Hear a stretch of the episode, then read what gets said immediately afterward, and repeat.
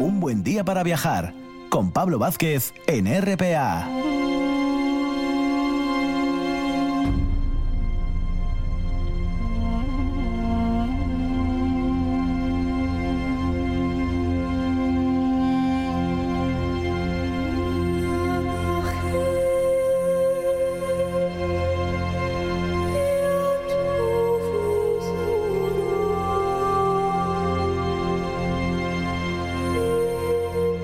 Tras el boletín de noticias, como siempre hacemos en las mañanas del domingo, vamos con esa sección de grandes personajes, viajeros de, la historia. Y hoy vamos a traer la figura de, una mujer que hace nada, hace muy poquito. Es un nombre eh, que, además yo creo que nos suena más en el ámbito occidental el que va a ser protagonista en esta, en esta sección hoy, de la que tal vez no, no conocemos mucho dato biográfico real, pero que nuestra María Teresa Álvarez, ¿eh? escritora, candasina y muchas cosas más, y que la conocemos ¿eh? de, su producción bibliográfica, donde además la mujer es muy, muy protagonista, pues ha puesto el foco sobre ella. ¿eh? Me refiero yo a María Magdalena en su libro, en Esfera de, de, los Libros, publicado hace poquito, María de Magdala.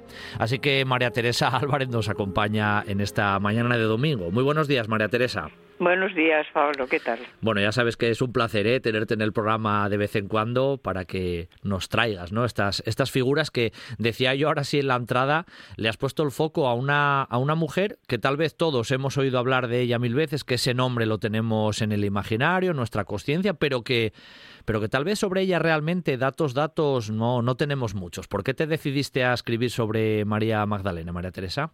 Bueno, déjame decirte lo primero que el placer es mutuo. ¿eh? Estoy encantada de hablar contigo. Mira, María Magdalena, yo normalmente lo digo porque es que es la verdad. Siempre eh, las, los protagonistas de mi libro, las protagonistas, siempre nos ponemos de acuerdo la editorial y yo, porque escribo por contrato, tengo esa suerte. En este caso no puedo decirte si fue la editorial o fui yo quien pensó María Magdalena. De todas formas, María Magdalena es un personaje al que he admirado toda mi vida. Es un personaje, como bien decías, del que no se sabe casi nada. Documentalmente solo que nació en Magdala y que acompañó a Jesús y que es la primera testigo de la resurrección. Pero lo demás nada, y sin embargo es un personaje también del que se ha escrito, se han hecho películas, musicales, mil cosas. Entonces, eh, indudablemente, cada autor y cada autora hemos creado a nuestra María Magdalena. Yo he hecho exactamente lo mismo, pero no he hecho una María Magdalena pues como a mí me gustaría que fuese, sino bueno, teniendo un poco la situación. Me he documentado mucho sobre la época, cómo vivían las mujeres en aquel momento, cuál era su situación, las casadas, bueno, todo. Y he creado una María Magdalena que es la mía. Las 200 primeras páginas del libro es una María Magdalena inventada por mí. Pero a partir de ahí eh, conoce a Jesús y ya todo es distinto, claro. Ahí me ajusto a los evangelios, me documento, elijo pasajes eh, del Nuevo Testamento que, a mí personalmente más me interesan, en fin. en esa documentación, bueno, precisamente en esa investigación, ¿eh, María Teresa, yo creo que para ti ha sido también importante, ya que en este programa muchas veces el viaje es, protagonista, tú has visitado Tierra Santa, te has movido por, por aquel entorno, me imagino que ahí también fue una buena base digamos, investigativa, podemos mencionarlo así. Mira, sin duda, el, el, libro eh, comienza en el lago, en el mar de Galilea, o lago de Genesaret, o lago de Tiberiades, que tiene tres nombres. El Tiberiades es el último, porque esa ciudad fue creada por Herodes el tetrarca. Entonces, mm, yo he estado afortunadamente tres veces en Jerusalén, en Israel. Y, y uno de los sitios que más me ha impactado ha sido precisamente el lago. Porque, bueno, tú, yo como católica y creyente que soy, recorrer sitios, el sepulcro, el monte Tabor, bueno, todos estos y te emocionas porque conoces los pasajes bíblicos, el paso de Jesús por estos lugares, pero siempre queda la duda si fue este el sitio exacto. Del que no cabe duda es del lago de Tiberiades, porque ese está ahí y no se ha movido. Entonces, por ese lago, por esas aguas, estuvo Jesús y anduvo Jesús. Entonces, mm, tiene un gran protagonismo eh, dentro de lo que cabe en, en, toda la narración el lago, el lago de Tiberiades, ¿no? Luego también yo hago que María, complementando un poco la respuesta de antes, eh, viva en el ambiente judío lo que es el ambiente de una mujer terrible en aquellos momentos entre los judíos y también el ambiente entre los romanos, que son los dominadores y los gobernadores de Israel en aquel momento, ¿no? Y luego ya es la parte, la parte de Jesús. ¿Podemos definirla entonces judía, romana, cristiana? ¿Parece un poco esa trilogía o no tiene por qué? Ella, ella es judía, es judía y ella va, va a creer en Jesús de Nazaret y va a ser la primera testigo de la resurrección y ella mm, lo digo mm, convencida y además mm, casi segura de que, de que, que, es así que ella es la más fiel y valiente discípula de Jesús de Nazaret. Mira, ha sido impresionante escribir el libro me ha emocionado muchísimo. Bueno porque lo he hecho en, en primera persona no entonces para una persona Mm, lo primero, escribir sobre alguien que ha conocido a Jesús de Nazaret eh, te da como un poco de vértigo. Y luego poner en su boca el dolor cuando lo acompaña camino del Calvario y la alegría en la resurrección. Ha sido muy difícil, bueno, la resurrección son dos páginas o página y media y he tardado ni una, una semana en escribirlo. Para, mm, claro, tienes que cuidarte muy bien de, lo que dices y cómo lo quieres decir. Y entonces, mm, bueno, ha sido, ha sido muy importante. el, este libro me ha marcado a mí muchísimo. Interiormente ha sido importantísimo para mí escribirlo. Oye, el pasado día 5, el martes pasado, presentaste en, Gijón y ahora posteriori, hoy estamos ya a día 10, pero el próximo día 13 presentas en, Madrid, además en un lugar también, bueno, sin duda curioso, ¿no? Podemos decirlo así, poco, habitual, ¿eh? poco habitual. Voy a presentar el libro, voy a estar acompañada por una teóloga maravillosa, religiosa, Mariola López Villanueva, estupenda, que viene desde, ella es profesora de teología en, Granada y va a estar en Madrid y me va a acompañar en la presentación. Lo vamos a hacer en la iglesia de San Fermín de los Navarros. El párroco, que es el padre Samuel, que es franciscano, está regentada por franciscanos, ha accedido amablemente a, lo que, a que lo presente allí. Entonces yo pienso que es muy bonito el, el juego o buscar el simbolismo de decir, mira, María Magdalena la voy a presentar en, en un lugar que está regentado por franciscanos, es como si los franciscanos le dan la mano a María Magdalena para presentarla a Madrid, cuando ellos son los guardianes de los santos lugares de Jerusalén. Mm. de Tierra Santa, donde, donde ella nació y vivió, ¿no? Mm. Esa, comparación me parece muy bonita y la verdad es que estoy muy ilusionada con todas las presentaciones, ¿eh? Por las Asturias han sido fantásticas, no tengo más que agradecimiento para los asturianos, pero este detalle de Madrid me, me, me hace, no sé, una emoción un poco especial, si quieres. Em, eh, María Teresa, ¿es una figura, María Magdalena, eh, que ha quedado a lo mejor un poco, no sé si la palabra es orillada por la propia historia, incluso por la por la propia iglesia, ¿no? Esa imagen que tenemos todos, no sé, como esa prostituta, ¿no? Que quedó ahí, no, eso no, no fue es, así. No es Pablo, no es la prostituta. Mira, aquí la historia, yo hago, yo tengo una nota al final del libro porque María escribe en primera persona y lógicamente no voy a hacer que María opine sobre lo que dicen ahora de ella. Podría hacerlo, pero no, no está bien. Entonces yo pongo una nota aclarando.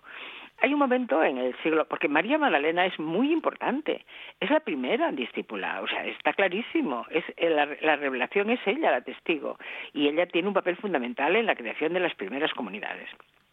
¿Qué ha pasado? Bueno, pues bueno, ella no es una excepción. O sea, mm, a lo largo de la historia ha habido muchas mujeres que han hecho muchas cosas y, bueno, ha desaparecido. Yo siempre digo que lo que hacen las mujeres es como si fuese hecho en un terreno pantanoso ¿eh? donde, donde se, se traga todo y no pasa nada a la posteridad. Podría enumerarte, yo que me dedico a escribir sobre mujeres, bueno, casos y nombres muchísimos, que han sido, mira, no hay nada en el mundo que haya hecho el hombre que no lo haya hecho la mujer en inferioridad de condiciones. Bueno, pues María Magdalena sufrió las consecuencias de ser mujer como el resto de mujeres.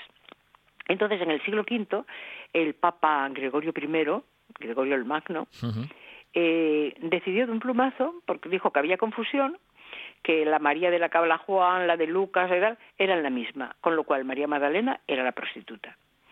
Se leía en su festividad el texto de Lucas donde habla de la prostituta que con sus lágrimas lavó los pies a Jesús y los enjugó con sus cabellos.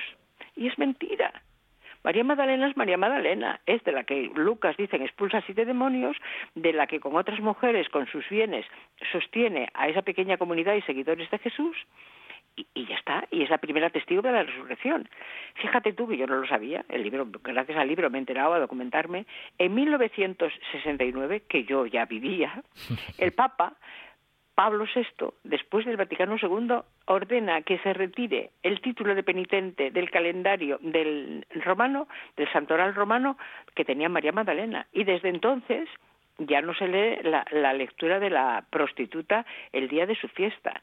Y bueno, y San Juan Pablo II la llama apóstol de los apóstoles y Papa Francisco también la ha encumbrado al calendario general. se está recuperando la imagen, pero claro, toda la pintura, todo el arte, pues han plasmado una María Magdalena llorosa, escotada. Por eso la portada de mi libro es totalmente distinta. Es una María Magdalena, que no me he inventado yo, que la pintó Piero di Cosimo, en el siglo XV y es preciosa, está con un libro, muy bonita. Sin duda, eso es cierto, eso es cierto. Eh, hablabas de esa cuestión, ¿no? De dejar de lado ese, ese mito, pero hay muchos más mitos sobre la propia figura de, María de Magdalena que se han ido fraguando en la historia y han llegado hasta nuestra época, María Teresa. Hay mucho mito alrededor que era de ella, la esposa de Jesús, esa, esa que tuvo hijos con Jesús, la historia de la Magdalena al sur de Francia. Hay mil historias. Hombre, vamos a ver. Exactamente, exactamente, no se sabe dónde murió. Vamos, lo de Francia, descártalo, Eh, yo me inclino, y yo hago que María muera en exceso, porque me inclino por la, por la teoría oriental, ¿no? Eh, y, la, teoría oriental dice que se fue a Éfeso con San Juan y con María, la madre de Jesús. Totalmente creíble, porque sin duda María Magdalena, yo lo cuento en el libro, con, con el apóstol que mejor se lleva es con Juan. Y no lo hago porque a mí. Juan me caiga mejor, sino porque en el Evangelio de Juan es donde aparecen más mujeres. Con lo cual deduces que si hay una persona que es más sensible al tema femenino, una mujer se puede llevar mejor con él, ¿no? Quiero decirte que, bueno, hay, yo me inclino por eso. Teorías hay todas. Bueno, y el Código da Vinci, que yo no leí, y el ejercicio de propaganda, que no quiero hacérsela porque me parece nefasto, pero bueno, todas esas cosas. ¿Quién dice que San Juan era la Madalena? Mil historias. la imagen que ha llegado hasta hoy, por lo tanto, tiene como muchos muchos matices, ¿no? Y en este caso es, es sin duda así. Realmente... Mira, perdona, perdona Pablo, la imagen que tendría que llegarnos, independientemente de una cosa y de otra, de los ambenitos que queramos colgarle, es que es la primera testigo de la resurrección para los que creemos en la resurrección. Y no Es la primera testigo de la resurrección. Es la valiente que en la noche, porque cuando escribo en la noche en Jerusalén, probablemente solamente iluminada por la luna, va al sepulcro. O sea, mm, olvidémonos, ese es, ese es el protagonismo que tiene que tener María Magdalena. Y no es un tema baladí ese, ¿eh, María Teresa? Porque que fuera ella la primera mm, no es algo ahí al azar, no es un tema baladí que no fueran la imagen a lo mejor dentro de, los creyentes, no de los apóstoles, sino ella. Por algo sería. Hay una cuestión pues, importante. porque es una mujer que cree en la palabra de Jesús, que lo quiere con toda el alma y, y ya está. Y cree en él y, y se va y no teme a nada no teme, no teme. El amor le da alas y fuerzas. Sin duda, sin duda, es una, una cuestión. Has aprendido mucho escribiendo este libro, en realidad, ¿no, María pues Teresa? Pues muchísimo. Mira, me he leído los evangelios canónicos, los tres, el de San Juan a fondo. También he leído los apócrifos. No me hago eco de ellos, no por nada. Dicen cosas muy curiosas, porque que San Pedro le tenía cierta envidia a María, porque pensaba que Jesús la prefería a ella. Bueno, estas cosas no he entrado en esos juegos, que puede que sean verdad los apócrifos, no tengo ni idea. Pero he profundizado en los, los canónicos. Y bueno, y yo creo que mm, está hecho con rigor eh, creo que al ver algunos pasajes evangélicos, Jesús hablaba en parábolas, lo que comentan ellos, creo que, que he hecho un trabajo, mm, bueno, bien, Bien, que puede llegar al creyente y al no creyente, porque alguien me preguntaba, ¿es un libro para creyentes? Hombre, sin duda, pero para no creyentes también, porque Jesús de Nazaret existió y María Magdalena también, independientemente de que creas que era hijo de Dios, que era el Mesías o no, pero que existió, pues Claudio Josefo lo cuenta. Eh, entonces, no, no, no, en ese sentido son dos personajes históricos que, que están ahí y, es, y, y además recreo mucho la época. Y luego déjame contarte una cosa, que cuando hablabas que tu programa es de viajar, eh, fíjate, es, un libro muy especial en muchos sentidos. El, en Magdala, donde yo he estado, hace años, la última vez que estuve en Magdala, hice una munición, porque iba un sacerdote con nosotros, Tino Bada, y celebró misa, y yo hice una munición sobre la figura de la Magdalena, sin sospechar que algún día podría escribir sobre ella, hace como cinco años o seis, antes del COVID. Entonces, eh, cuando el COVID yo seguí la peregrinación virtual con la gente que salía en Magdala, son legionarios, el padre Juan, y bueno, entré en contacto con ellos. Coincidió que hace unos meses, este verano, antes de salir el libro, el padre Juan estuvo en Madrid y hablamos y quedamos en que iba a ir a presentarlo a Magdala. Tú imagínate lo que es presentar este libro Magdala, donde el atrio de las mujeres, la iglesia que ellos tienen, está pegada. Es de cristal la pared y ves el lago de Tiberiades al fondo. Bueno, yo feliz, digo, no me lo puedo creer. Se lo conté a la editorial y planificamos hacer el viaje el 28 de enero. 55 personas, amigos de Candás, de, de, Gijón, bueno, se, se anotaron conmigo para ir que tenemos que devolverles el dinero, lógicamente, porque claro, desgraciadamente la situación es la que es. No desgraciadamente no presentar el libro, que algún día lo presentaré, la pena es lo que está pasando, ¿no? Pero bueno, quiero decirte que, que fíjate qué preciosidad de, de, viaje el presentar el libro de María allí. Eso queda ahí, queda ahí todavía pendiente, pero seguro que, seguro que se cumple, seguro que sí. Oye, eh, María Magdalena, con respecto a su imagen, el otro día además eh, que te acompañó en, en Oviedo, si no me equivoco, Fernández Conde, hablaba de que posiblemente María venía de una familia no excesivamente mal posicionada, que incluso se llegó a casar. Eso, ¿de dónde sale esa información? ¿Hay más datos no, biográficos con eso? ¿Cómo es, eso? Que ella que nace en Magdala está claro y que tiene bienes porque eso lo cuentan ellos, que ayuda con, ayudan, no ella sola, las otras, la mujer de, de Cusa, el administrador de Herodes, hasta ahí es lo que sabemos. Entonces, claro, en aquella época, pues claro, estudias, estudias cuál era la situación de Magdala. Entonces, la mayoría se dedicaban a salazón de pescado, fíjate tú, como en Candás. Y había, pues, grandes industrias. Salían para Roma, barcos, e iban hasta Cesarea Marítima para embarcar grandes cargamentos, salaban pescado. Entonces, yo personalmente hago que María sea hija de un comerciante, de un industrial de, este tema, ¿no? que sería lo más normal. Luego, si se casó o no, no lo sé, yo la caso. No cuento luego lo que le pasa, porque es pura imaginación. ¿eh? Me llamó una amiga hoy desde León y me dijo, María Teresa, acabo de terminar el libro. La segunda parte es maravillosa, es creyente ella, ¿eh? es maravillosa. Y la primera, qué imaginación tan tremenda tienes, pero qué bonita, qué bien. O sea que mira, pues bueno, no está mal, no está mal. Es buena, es buena reflexión. Oye, ¿cómo era, cómo era la situación de, de la mujer, para ponernos incluso más en la oh, situación, María oh, Teresa, de la cómo... La situación de la mujer es que no te... Bueno, hay países donde todavía, desgraciadamente, bueno, no sé si en Arabia Saudí se les ha permitido desde hace cinco años conducir su coche, o sea, imagínate, pero bueno, la situación cuando María Magdalena vive es la siguiente. Te casan sin que tú conozcas a tu marido. Quien decide, tu padre o tu hermano mayor, si, es, si tu padre ha fallecido, ¿no? Quien ellos eh, consideren.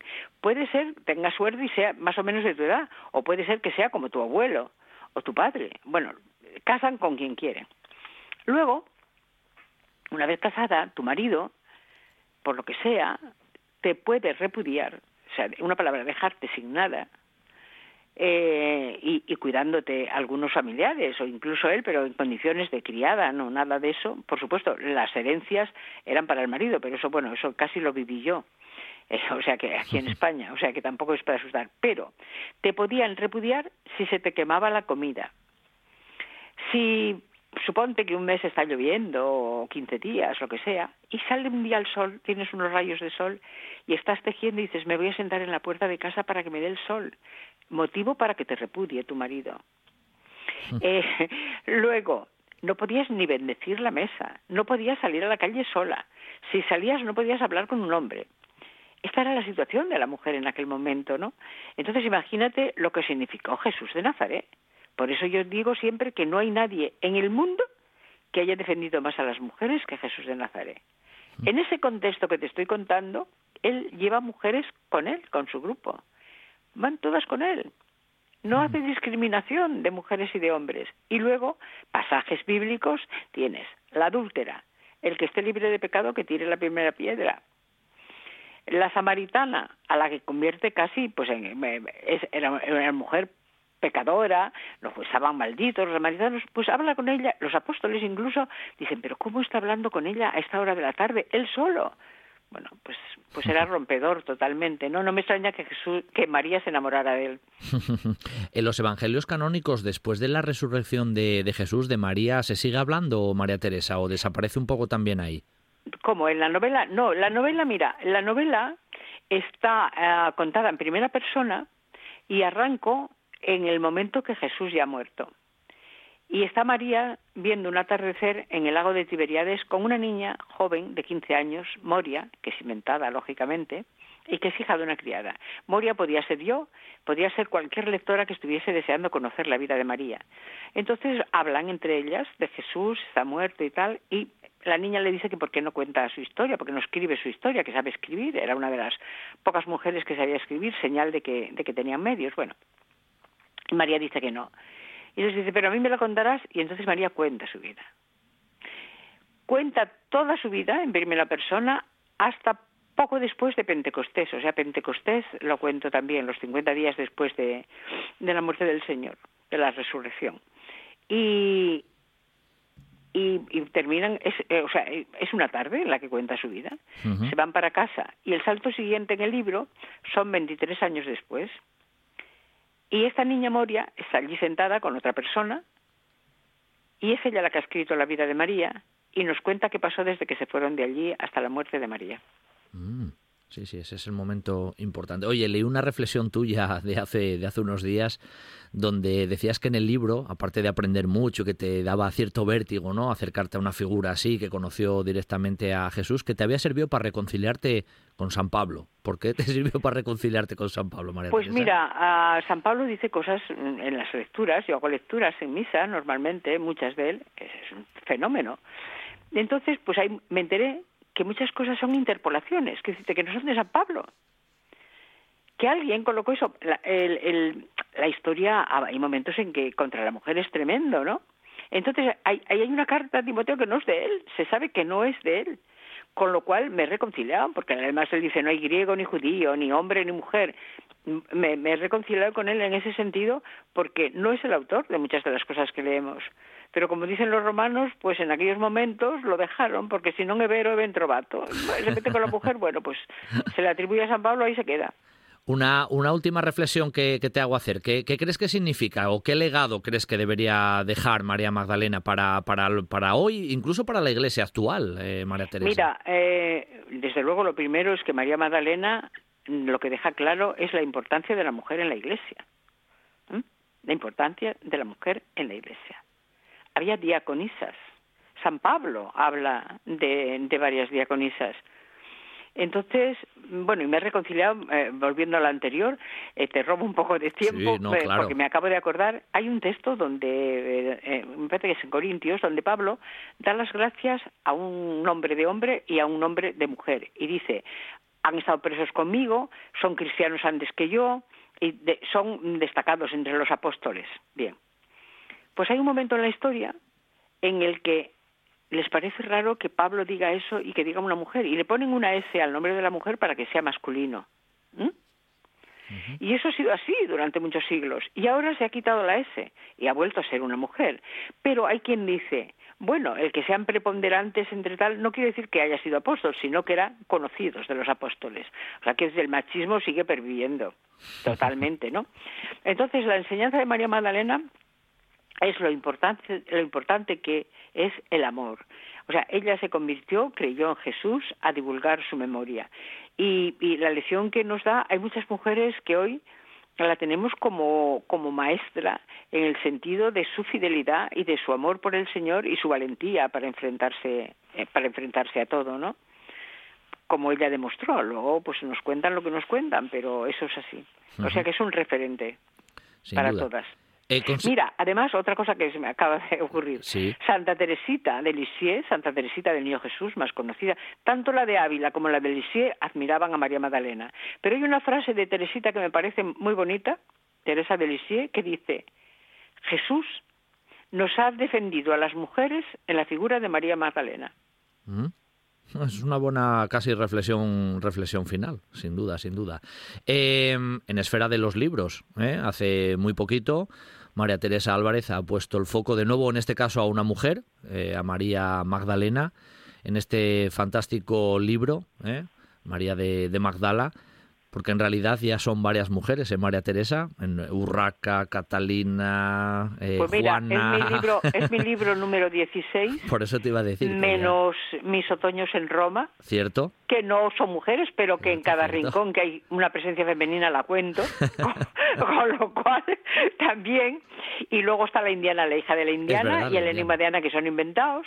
Pero por lo demás, sí, unas cuantas mujeres. y tú piensas en, la, en televisión, que he conseguido ahora una persona muy muy querida, muy amable en Candas, me ha grabado en un pendrive los 34 capítulos de Mujeres en la Historia. Mm. 34 capítulos, 34 horas de televisión. Se dice pronto, se dice pronto. Y todas esas, ahí está detrás María Teresa Álvarez, repito, ¿eh? María de Magdala en Esfera de los Libros, hoy ha sido nuestra, nuestra protagonista, junto con su autora, María Teresa Álvarez, que siempre es un placer hablar con ella. Un abrazo fuerte, María Teresa, hasta la próxima. ¿eh? Muchas gracias, Pablo. Espero que la próxima vez te cuente mi viaje a Magdala. Seguro.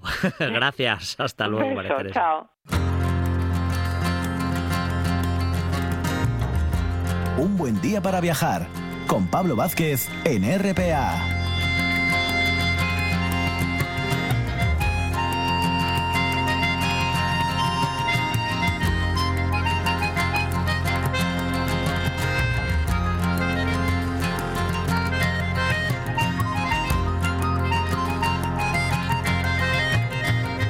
Y en el tramo final de nuestro viaje matinal en esta, en esta dominical del precisamente de un buen día para viajar, nos vamos a acercar ahí al concejo de, Nava y vamos a hablar del balneario campestre curativo romano de Fuente Santa, en la zona ahí de Bulleres, en Nava.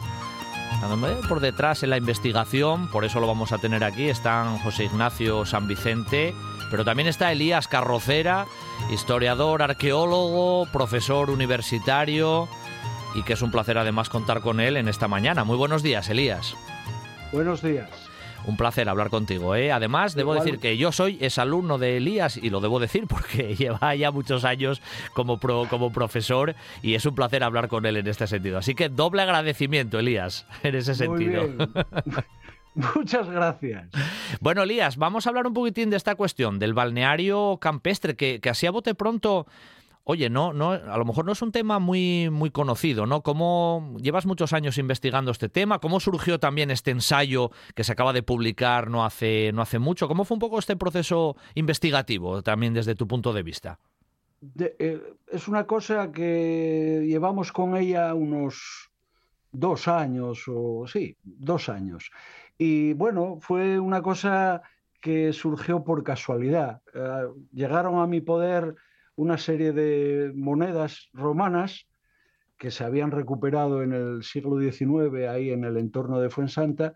Y bueno, pues esa curiosidad que uno tiene propia de la profesión, pues me llevó a, bueno, a, ver qué pasaba con todo esto. Y el qué pasaba terminó en, en la definición de lo que entendemos que allí sucedió, ¿no? Que en esa zona donde está ahora el, diríamos, Fuensanta, ahí hubo un balneario pequeño, una alberca con una hornacina y su ídolo tutelar, ahí hubo todo eso, pues por lo menos desde el siglo IV después de Cristo. Mm. Y lo que hicimos fue, con la ayuda, como bien dices, de, de mi compañero José Ignacio San Vicente, que es un numísmata eh, prestigioso, y, también de un arquitecto naveto de, Alfonso Álvarez Calleja, que hizo unos dibujos primorosos, preciosos. El que tenga la oportunidad, se puede descargar el libro, está en abierto. ¿eh?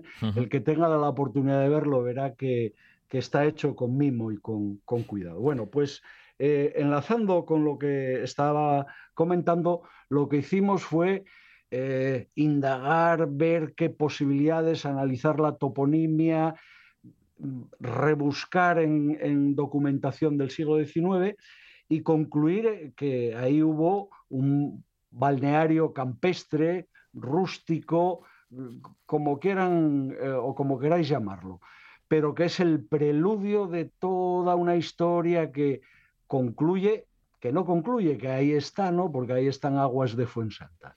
Y es interesantísimo todo esto porque esas aguas de Fuensanta son aguas de calidad contrastada, la analítica está ahí, pero nosotros lo que hacemos es eh, restañar un poco la historia y, soldar todos estos documentos eh, eh, antiguos con la historia actual, lo que redunda, diríamos, en el prestigio de, de estas aguas. Sin duda. Eh, vamos a ponernos un poco en situación y te voy a hacer doble pregunta. El contexto geográfico, ya mencionamos que estamos en Nava, pero ¿dónde específicamente, Elías? Y, precisamente esto que mencionaste tú ahora en la narración, que estudiasteis también la cuestión toponímica, eso de Bulleres, ¿eso dio alguna pista también en ese sentido de investigación, Elías? Sí, sí, sí, sí, muchas. Y, no deja de ser un, ensayo, eh, es una interpretación. Eh, estamos en el valle del, río Pra, en la zona de, Fuensanta, en el concejo de Nava, y ahí eh, probablemente lo que hubo fueron una serie de, diríamos, un paisaje de pastos, por llamarlo de alguna manera, donde los bueyes ramoneaban, donde los bueyes pastaban, y de ahí viene el topónimo, el topónimo Bulleres, que puede ser sinónimo de bueres, está íntimamente relacionado con unas tierras, diríamos, boarias, unas tierras donde apacentaban los, los, bueyes. Y esto enlaza con boven y con bos bovis, que significa en latín buey. ¿no?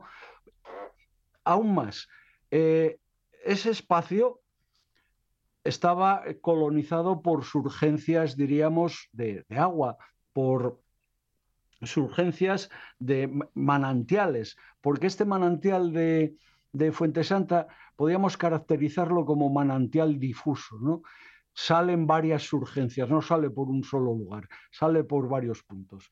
De tal manera que tendríamos un espacio de pasto con surgencias.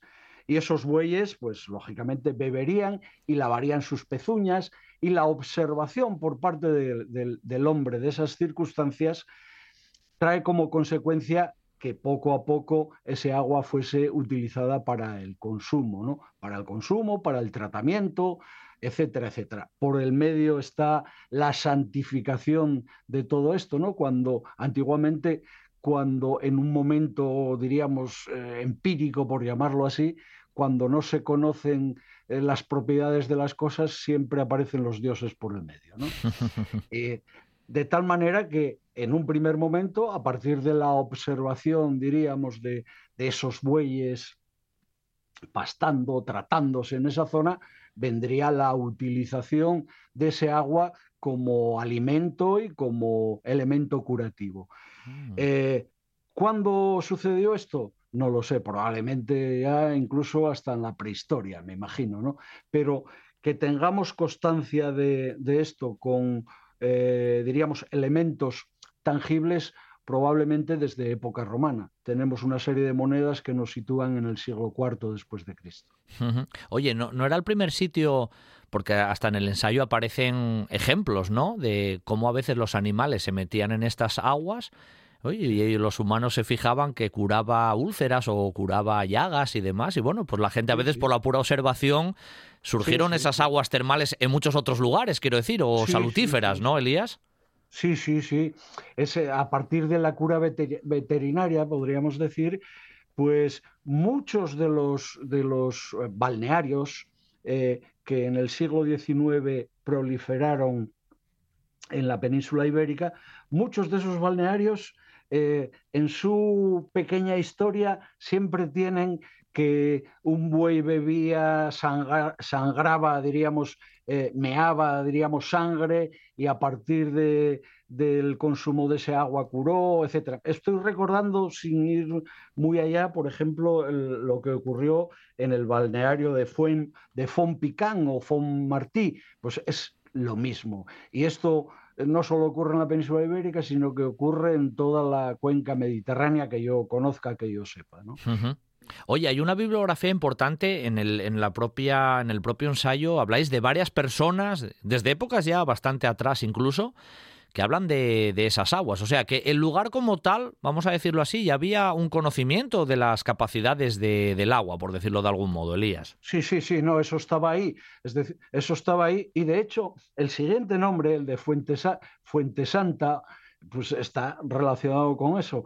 Es en época, diríamos, cristiana, eh, esas, esas circunstancias que antes comenté, relativamente paganas, por llamarlo de alguna manera, pues se cristianizan, ¿no? y ahí está Fuente Santa, que es continuidad de lo que acabo de, decir. Y todo ello en el siglo XIX, a, mitad del siglo XIX, eh, precipita que en este lugar se levanta, se, levante, se erige, se erija, se, construya un balneario, un balneario, pues diríamos, curativo en último extremo.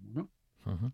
¿Qué capacidades tenía o qué propiedades tenía ese agua y tiene Elías? Porque tiene unas capacidades importantes, ¿no? ¿Cuál es lo, principal, lo más destacado? Lo principal eh, está relacionado con el, con, eh, el con tratamientos eh, de la piel.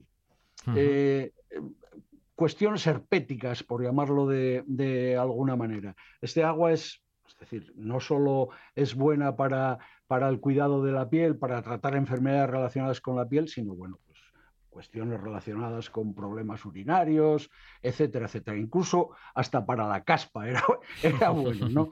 Tenía unas propiedades, bueno, o tiene unas propiedades interesantísimas. Propiedades del agua, lugar curativo, en el siglo XIX, como tal, ahí se construyó, se construyó un edificio bastante más grande, ¿no, Elías? Sí, sí, se construyó un edificio, mm, no voy a decir muy singular, bueno, un edificio singular y además eh, últimamente estuve mirando este tipo de, cuestiones. El, edificio es un edificio diseñado, el tracista es un arquitecto de la época muy, muy conocido, un tal Andrés Coello. Ah, eh, que, era el, arquitecto, diríamos, de la Diputación de, Oviedo. Y además fue arquitecto del Ayuntamiento de, Gijón. Oviedo. muy conocido. pero me imagino que eh, las obras, el día a día de las obras, las llevó un tal Miguel García Coterón, que fue un maestro contratista de la época, también muy afamado. Y lo que hicieron, bueno, pues fue eh, un edificio de corte clasicista, muy respetuoso con, diríamos, los modelos de la época. Y ahí está para, para ver, es un edificio interesante, un edificio singular. El edificio del balneario, ese del siglo XIX, está construido literalmente sobre la parte, digamos, arqueológica de esa época posiblemente romana, Elías. ¿Está encima? Sí, Sí, sí. Eh, no, no, no es el edificio en sí, sino la, cisterna de captación de, las aguas. A partir de esa época lo que, lo que hizo fue, eh, o lo que hicieron, mejor dicho, fue colocarla en el mismo sitio y, amortizar lo anterior, por, por, llamarlo de una manera sutil. ¿no? Y toda esta información nos llega a través de, una serie de documentos, de, libros o de, memorias interesantísimas. Y esto puede resultar, esto que, voy a contar puede resultar curioso. En época de, Fernando VII se crea el, cuerpo de médicos de baños. Es una cosa interesantísima. Mm, la proliferación de, de agüistas, eh, la, necesidad, diríamos, de, un tratamiento para estas personas en estos establecimientos, trae como consecuencia la creación, no me quiero equivocar, pero creo que fue en 1816, de un cuerpo de, médico, de médicos de, baños. Bien, mm, eh, estos médicos, por ley, estaban obligados cada año a emitir un informe en el que pues se valoraban reformas, obras, eh, logros conseguidos, enfermedades curadas, etc. Es una especie, sin serlo, pero es una especie y sigue el mismo guion de las conocidas topografías médicas. Pues bien, hay dos interesantísimas, una de 1846 y otra de 1861, una relacionada con un, eh, médico director de, este balneario, Ignacio José López, y otra con, de otro, José Garófalo, en la que o en las que nos cuentan en una cómo con harto dolor tuvieron que destruir ese, ese bañadero, dicen, eh, con una hornacina para el ídolo, para el, ídolo al que, al que mm, adorasen, o sí, sí, sí. Exactamente. Y no solo eso, sino que aportan, José Garófalo aporta una planimetría interesantísima, en la que se ve el plano del bañadero, de la alberca eh, romana, como es, diríamos, colonizado, como dije antes, por esa cisterna de captación de aguas eh, moderna.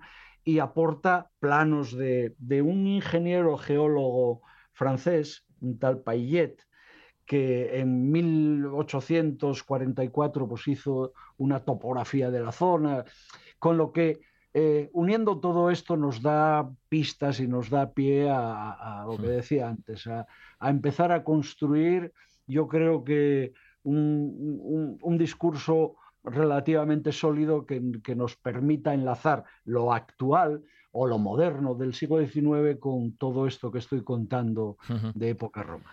Em, ¿Qué era en realidad eso? Porque incluso la, en el mundo clásico romano a lo mejor se habla de, esos espacios termales, de balnearios, pero específicamente vosotros lo tratáis o lo nombráis de otra manera, como balnearium therapeuticus, una palabra así más latina. ¿Qué era propiamente según vuestra, vuestro estudio, Elías? Sí, porque una cosa son las termas, que no tiene nada que ver con, esto. ¿no? Una terma eh, eh, es otra cosa. Eh, nosotros estamos hablando de, un lugar, de una surgencia en la que se construye, se diseña una mínima infraestructura para el baño, ¿no? Y no solo eso, sino que esas monedas de las que no hablamos. Pero hablaremos. Y que, voy a citar, esas monedas pues jugaron un papel importante y nos permiten hablar también de eh, sacralidades, ¿no? Nos permite eh, hablar de culto, nos permite hablar de transacciones con los dioses y cosas por el estilo. Es que lo de las monedas es curioso, es como cosas que han llegado a nuestra época, es como cuando, se tiraba la moneda ahí en Covadonga, este tipo de cosas, ¿no, Elías? Al final eso es recurrente en el ser humano, ¿eh? No, no, eso es, eso está claro. Y además, eh, eso que hacemos cuando vamos a Covadonga o cuando vamos a, la fontana de, Trevi, es, que no es ninguna novedad, ¿no?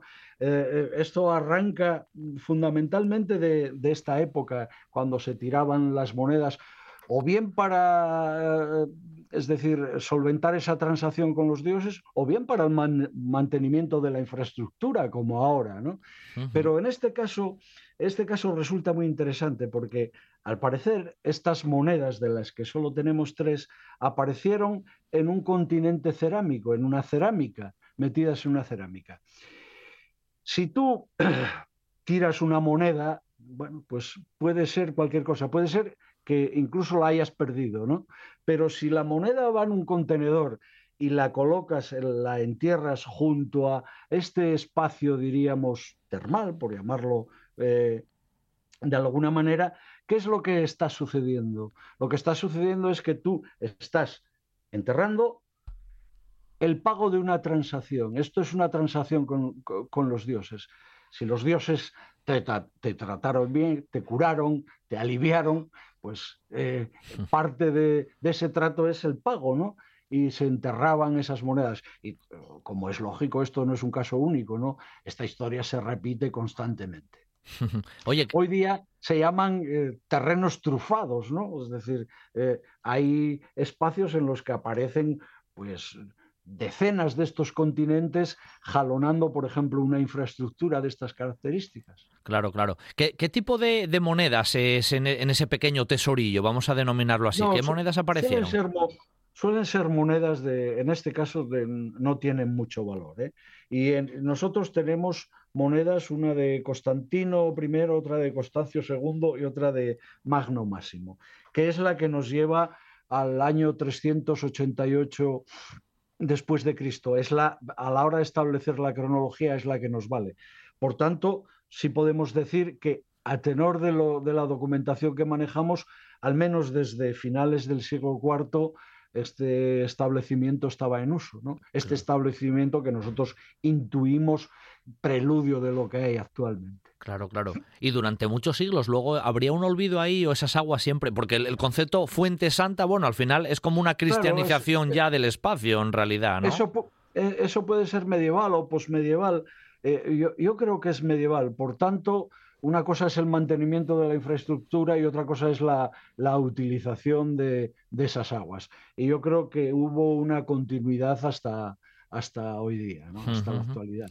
Eh, en, una de las monedas aparece la frase esa del Soli Invicto Comiti, ¿no? Que, bueno, es un poco referencia de ese periodo del cual estamos hablando, ¿no, Elías? Exacto, sí, sí, exacto, exacto. Eh, sí, sí. No, dime, dime. dime. No, no, te decía que, bueno, que el, eh, todas esos,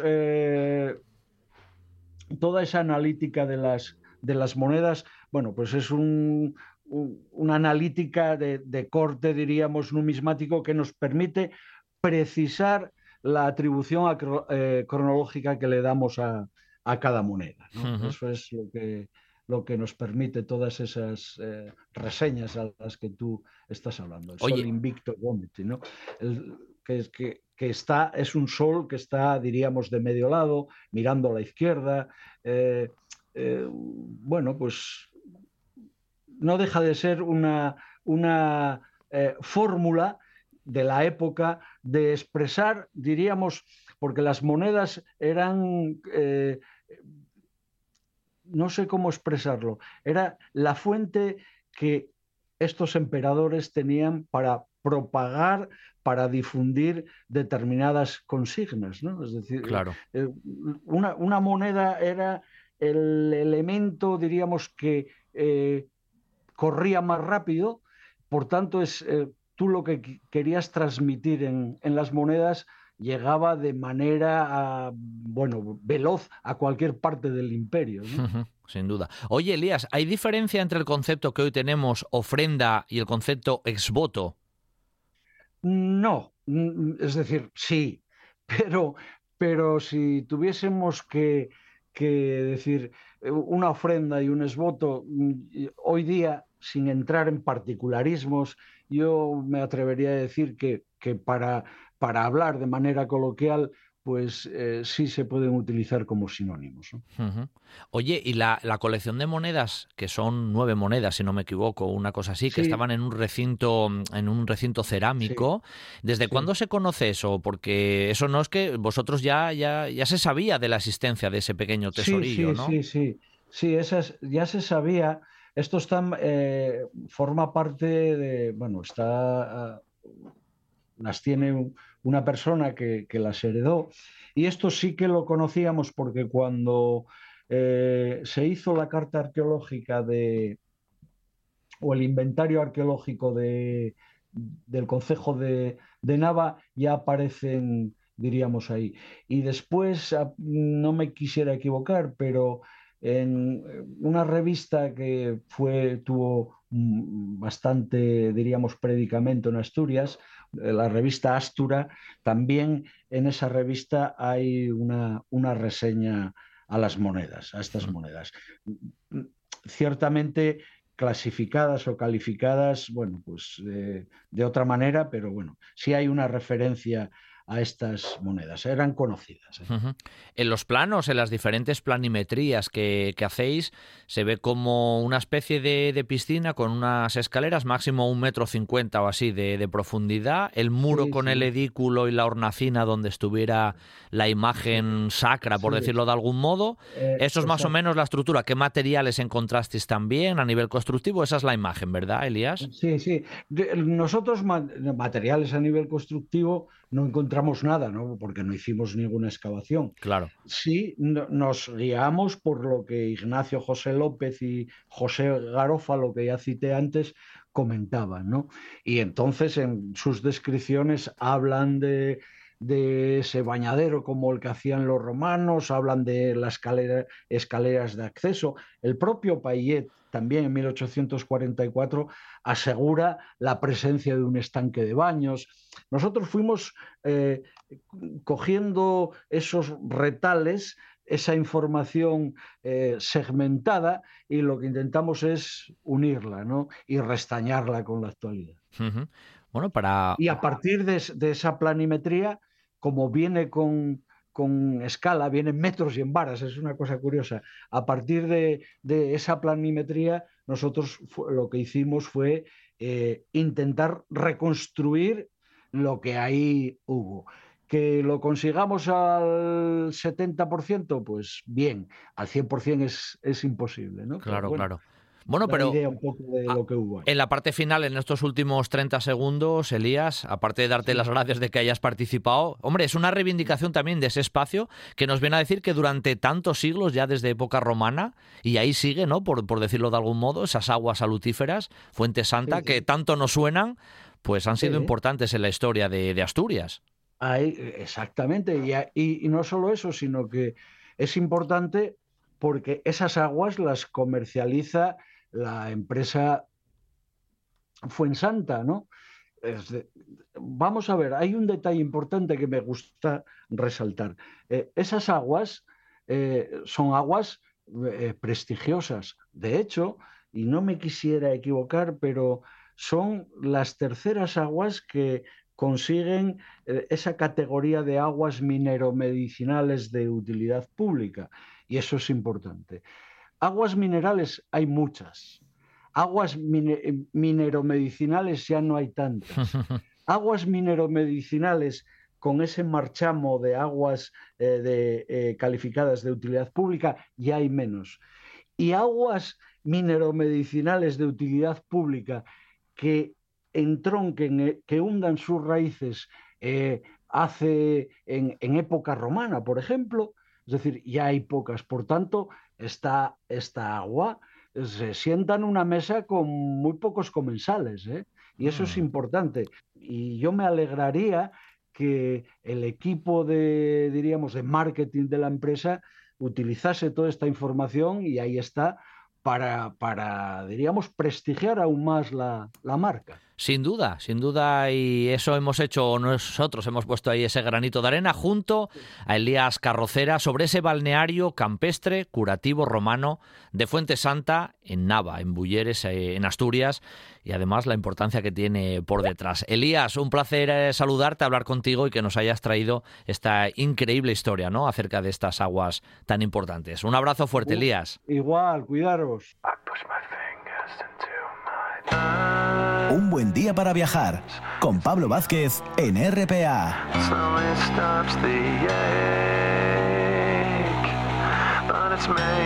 Finalizamos nuestro fin de semana viajero preparando ya las maletas para el próximo. Siempre aquí, horas de radio matinal, radio viajera, en un buen día para viajar, en la radio de casa, en RPA.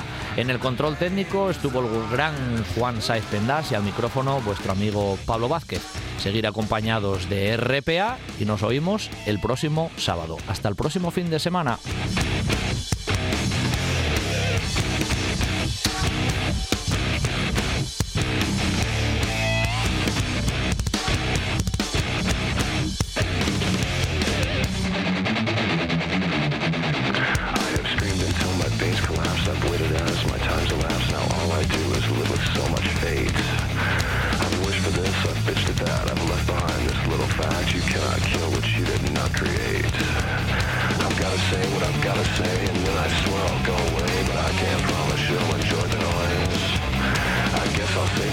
last, my future seems like one big